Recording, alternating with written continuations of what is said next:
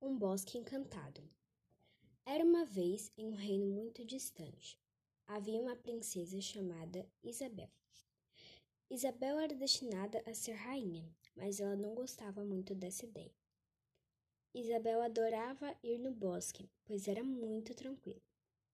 Certo dia, Isabel foi no bosque e viu algo diferente.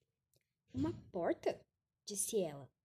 Então se aproximou e viu que a porta era muito brilhante.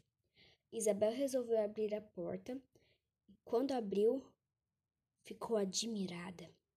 Ela viu sereias, fadas e unicórnios. Uma fada chegou até ela e, com seus poderes, viu que era uma boa pessoa.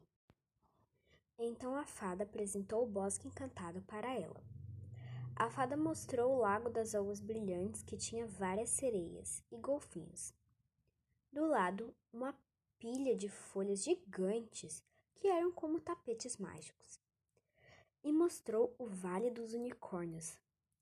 Tinha a unicórnio mãe, que em seu chifre tinha poderes muito poderosos.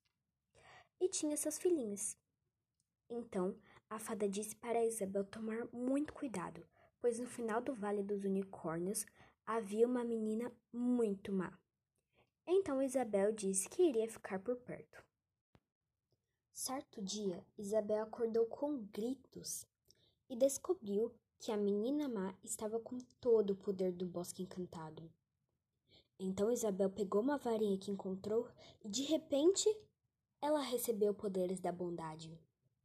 Logo depois, ela foi até a menina má e tirou todo o poder dela e devolveu as fadas, sereias e unicórnios.